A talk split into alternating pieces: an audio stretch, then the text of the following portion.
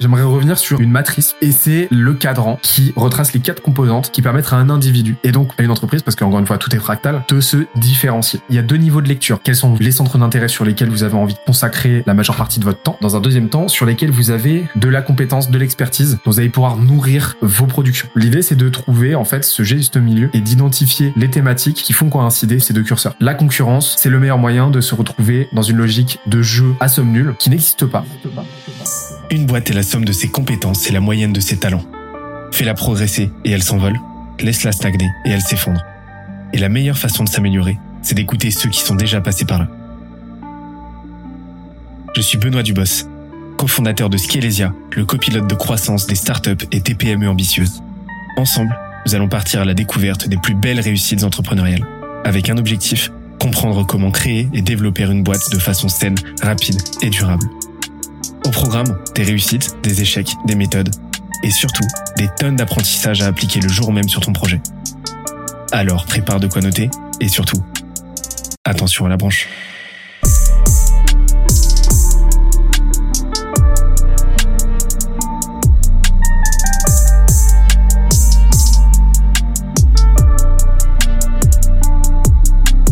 Let's go.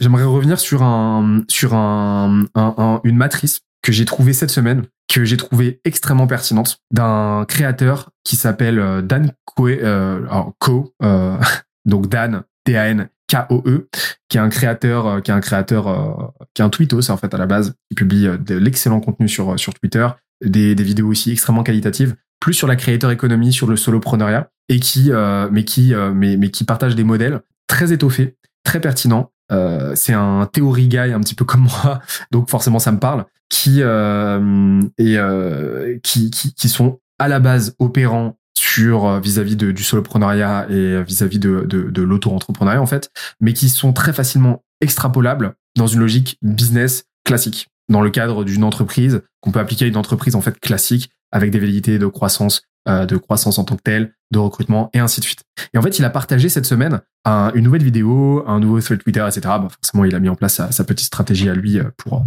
pour optimiser la duplicité du, du contenu. Mais en fait, cette matrice-là, il l'a appelée la Modern Skill Stack.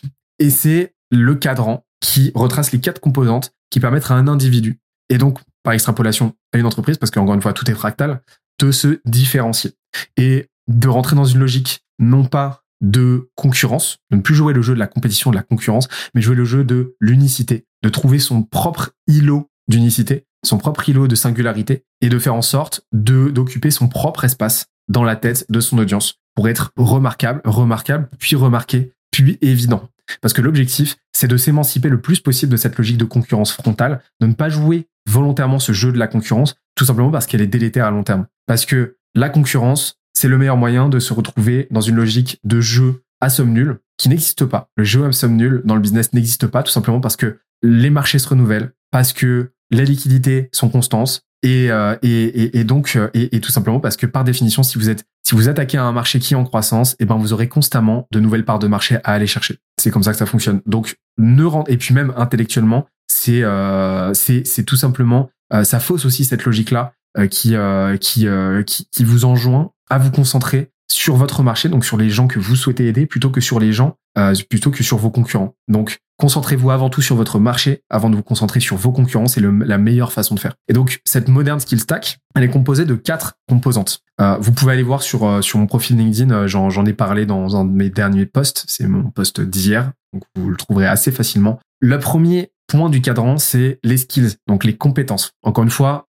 les, euh, une boîte est la somme de, la somme de ses compétences et la moyenne de ses talents. Mais là, on parle vraiment des compétences, euh, des compétences qu'elle va entre guillemets euh, vendre et qui vont lui permettre de se démarquer. Donc là, il y a deux niveaux de lecture. Il y a les compétences en interne, les compétences phares qui vont lui permettre en tant qu'acteur de, de, de se développer. Il va y avoir des boîtes qui vont être beaucoup plus euh, beaucoup plus performantes en fait en marketing, euh, donc qui vont être marketing driven, qu'on appelle en, bon anglais, euh, d'autres qui vont être plutôt sales driven, donc qui vont être très très fortes pour se vendre, d'autres beaucoup plus fortes pour se marketer, d'autres beaucoup plus fortes pour faire du produit, etc. Mais il y a aussi la question de qu'est-ce que cette boîte vend en termes de compétences, c'est-à-dire qu'est-ce qu'elle va, quelles, sont les compétences qui vont lui permettre d'apporter un maximum de valeur à ses, clients. Et donc là, on va prendre le cas d'une agence par exemple. Bah, une agence, une agence qui va faire du, du, du ads, par exemple, bah, qu'est-ce qui la démarque? Bah, Ça va être ses compétences en marketing digital, spécialisées dans l'ADS. Donc là, on a le premier point du cadran, c'est quelles sont les skills, les compétences phares de l'entreprise qui euh, dans, dans, lesquelles elle fait part, enfin les compétences au sein desquelles elle fait partie du euh, du euh, du du, du 0,5%. Voilà, euh, du voilà du top 1%, du top 0,5%. Ensuite, on a les intérêts personnels. Donc là, à l'échelle individuelle, c'est ça. C'est voilà, vous, quels sont vos centres d'intérêt personnels euh, sur lesquels vous voulez vous concentrer. Donc, euh, il donne comme exemple, par exemple, le fitness, euh, la psychologie, la musique, la philosophie, etc. Quels sont euh, vous les sujets qui vous font vibrer dans cette logique de euh, dans cette logique de, de, de, cohabitation entre ce que vous avez à apporter de mieux et de ce que ce à quoi vous aspirez? Et donc là, le double niveau de lecture dans le cadre d'une entreprise, c'est de se poser la question de OK, quelles sont à vous vos affinités personnelles, c'est-à-dire vraiment les centres d'intérêt sur lesquels vous avez envie de consacrer la majeure partie de votre temps, euh, parce que l'idée c'est pas faire un truc euh, qu'on trouve chiant, qui nous ennuie et, euh, et, dont on va se détourner à terme. Et deuxième, deuxième, dans un deuxième temps, sur lesquels vous avez de la compétence, de l'expertise, dont vous allez pouvoir vous nourrir, dont vous allez pouvoir nourrir vos productions. Et donc l'idée c'est de trouver en fait ce, de, de trouver cette, de trouver ce juste milieu et d'identifier les thématiques qui coïncident, qui font coïncider ces deux, euh, ces deux variables, ces deux curseurs. Donc, par exemple, vous pouvez être euh, une agence, pour reprendre l'exemple de, de l'agence qui fait du paid, euh, vous pouvez être une agence qui fait du paid et qui se concentre sur le e-commerce. Et là, on commence à parler de Kudak, par exemple, dont on a reçu le CEO par deux fois dans la saison 1. Théo, coucou Théo, si tu nous écoutes. Et, et, et là, on commence déjà à trouver une première brique de différenciation. Donc, les compétences evergreen, les intérêts personnels, donc appétence et compétence, c'est les deux points, les deux points clés. Et ensuite, on a le troisième point du cadran qui est la l'expérience. Donc l'expérience entre guillemets, ce qu'il appelle lui l'expérience directe, ça va être peu ou prou euh, les entre guillemets traits de caractère qui vont faire votre ADN et qui vont faire euh, un nouveau pan de votre différenciation. C'est-à-dire qu'est-ce que vous vous apportez de différent de différent dans votre appréhension de ce secteur-là d'activité, de cette thématique-là euh, dont on a fait la liste juste juste avant, dont on a identifié euh, la substance juste avant, et euh, dans dans votre compétence phare. Donc ça va être par exemple, est-ce que vous avez une perspective différente? Est-ce que vous avez une approche différente? Est-ce que est-ce que vous démarquez par votre maîtrise absolue, techniquement parlant ou stratégiquement parlant? Est-ce que vous vous différenciez par votre créativité? Est-ce que vous vous différenciez par vos, je sais pas, vos prises de position? Et ainsi de suite. Donc là, c'est vraiment d'identifier vos euh, vos expériences, euh, vos vos, euh, vos expériences propres. Est-ce que c'est par exemple que vous avez dans le cadre dans le cadre de l'agence, par exemple, est-ce que ça serait par exemple que que l'agence que l'agence Facebook Ads là en question qui bosse pour le e-commerce donc est-ce que la différence, est-ce que son expérience unique à elle serait pas que elle a qu'elle a une approche beaucoup plus axée bah, justement créativité donc là, dans le cadre, euh, dans, dans le cadre de cet exemple-là, donc de suite Kudak, on voit que ça coïncide parfaitement. C'est-à-dire que Kudak, eux, leur, leur, leur nuance, en fait, leur nuance à eux, la nuance qu'ils apportent, qui leur permet de se différencier, c'est que là où d'autres vont beaucoup plus se concentrer sur une maîtrise technique absolue, eux vont plutôt se concentrer sur l'aspect créatif de la publicité sur les réseaux sociaux. Et, et on a un troisième élément de différenciation, de positionnement. Et dernièrement, ça va être ce qu'il appelle donc Danco, euh, le l'internet, le, le, le, levier digital grâce à Internet en fait. Donc c'est le quatrième point du cadran. Ça va être quels quels sont les leviers que vous allez utiliser, donc les leviers en ligne en fait, que vous allez utiliser pour booster en fait ce positionnement, pour le rendre opérant, pour le rendre visible, pour le rendre connu et pour bah, tout simplement euh, bah, joindre l'utile agréable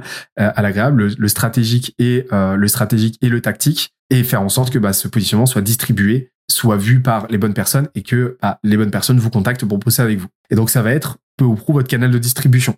Ça va être est-ce que par exemple vous euh, bah, vous votre votre force ça va être les réseaux sociaux? Est-ce que votre force euh, et on en revient aux compétences, hein, ça va être euh, le fait que vous avez une bonne maîtrise produit qui vous permet d'automatiser un certain nombre de choses.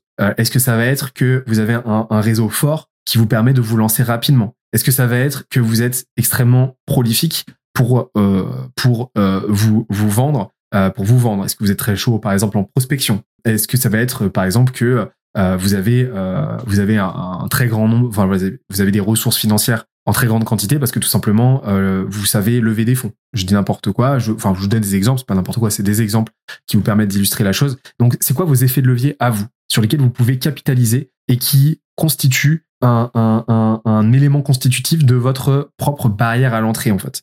Parce que l'idée maintenant, c'est qu'une fois qu'on a défini, défini ce cadran, c'est d'en profiter pour que ce cadran devienne un petit peu votre propre forteresse en fait et que ce soit impossible pour un concurrent potentiel qui, euh, par opportunisme, euh, souhaiterait vous copier. Et, euh, et c'est là qu'on voit, bah, pour reprendre l'exemple de l'agence euh, qu'on est en train de, euh, de découper, qu'on est en train de de, de, de, de, découvrir tout à l'heure, qu'on depuis tout à l'heure qu'on est en train de, de, de dérouler. Donc, Kudak, clairement, on est, on est en train d'analyser Kudak là. On peut voir que leurs compétences phares à eux, premier point, ça va être bah, le marketing euh, digital, euh, ça va être euh, ça et puis ça va être leur leur leur compréhension du service aussi. Leurs intérêts personnels, bah ça va être l'e-commerce, euh, l'e-commerce. Ok, donc ça c'est c'est ça leur patte, c'est que eux ils ne font du ils ne font de de, de l'AD que pour le e-commerce. Leur expérience à eux, ça va être leur compréhension déjà de le de de de de de, de la logique de croissance des sites e-commerce et deuxièmement ça va être leur approche créative de l'ADS, là où d'autres vont plutôt se, démarquer euh, par leur approche technique. Et dernier point, leur levier à eux, leur digital leverage à eux, ça va être leur maîtrise du média, leur maîtrise des réseaux sociaux par définition, qui leur permettent de se constituer une marque très très forte et qui leur permettent de mettre en place un canal de distribution extrêmement prolifique, qui est très très dur à, qui est très très dur à concurrencer, tout simplement parce qu'ils ont beaucoup trop d'avance et parce qu'ils ont créé leur propre îlot d'unicité, un îlot d'unicité qui en faisant coïncider ces quatre éléments-là, leur permet de devenir irremplaçable. C'est-à-dire qu'aujourd'hui, Skudak s'est positionné comme l'option la, plus euh, la plus la plus adaptée pour un site e-commerce qui veut scaler, tout simplement. Et, euh, et ils deviennent par définition irremplaçables, irremplaçables auprès de leurs futurs clients et auprès de leurs clients existants. Il n'y a pas de meilleure alternative que. Et c'est là en fait que vous avez émuler en fait votre propre îlot d'unicité, comme on l'a dit, et que vous avez trouvé votre propre positionnement réellement différenciant. Donc pour résumer, quelles sont vos compétences phares? Quels sont vos centres d'intérêt, vos appétences et vos compétences? Quelles sont vos expériences, euh, vos, points de nuance en fait qui vous permettent d'appréhender les choses sous un angle innovant? Et dernier point, quels sont vos leviers Quels sont vos effets de levier à vous, sur lesquels vous pouvez capitaliser J'espère que l'épisode t'a plu autant que ça nous a plu de l'enregistrer et de le produire. Si c'est le cas, oublie pas de nous laisser une petite note et euh, de le faire tourner autour de toi. Ça nous aide énormément à faire connaître le podcast, à nous faire connaître et à prêcher la bonne parole d'une croissance saine, durable et rapide. En attendant le prochain épisode, on se donne rendez-vous sur scalezia.co, s c a l e z i où tu découvriras des cours, des vidéos et des lives en libre accès pour t'aider à faire décoller ta boîte comme jamais. C'est notre promesse, c'est ça qu'on aime faire et on va continuer de le faire. On se dit à très vite. Bye bye.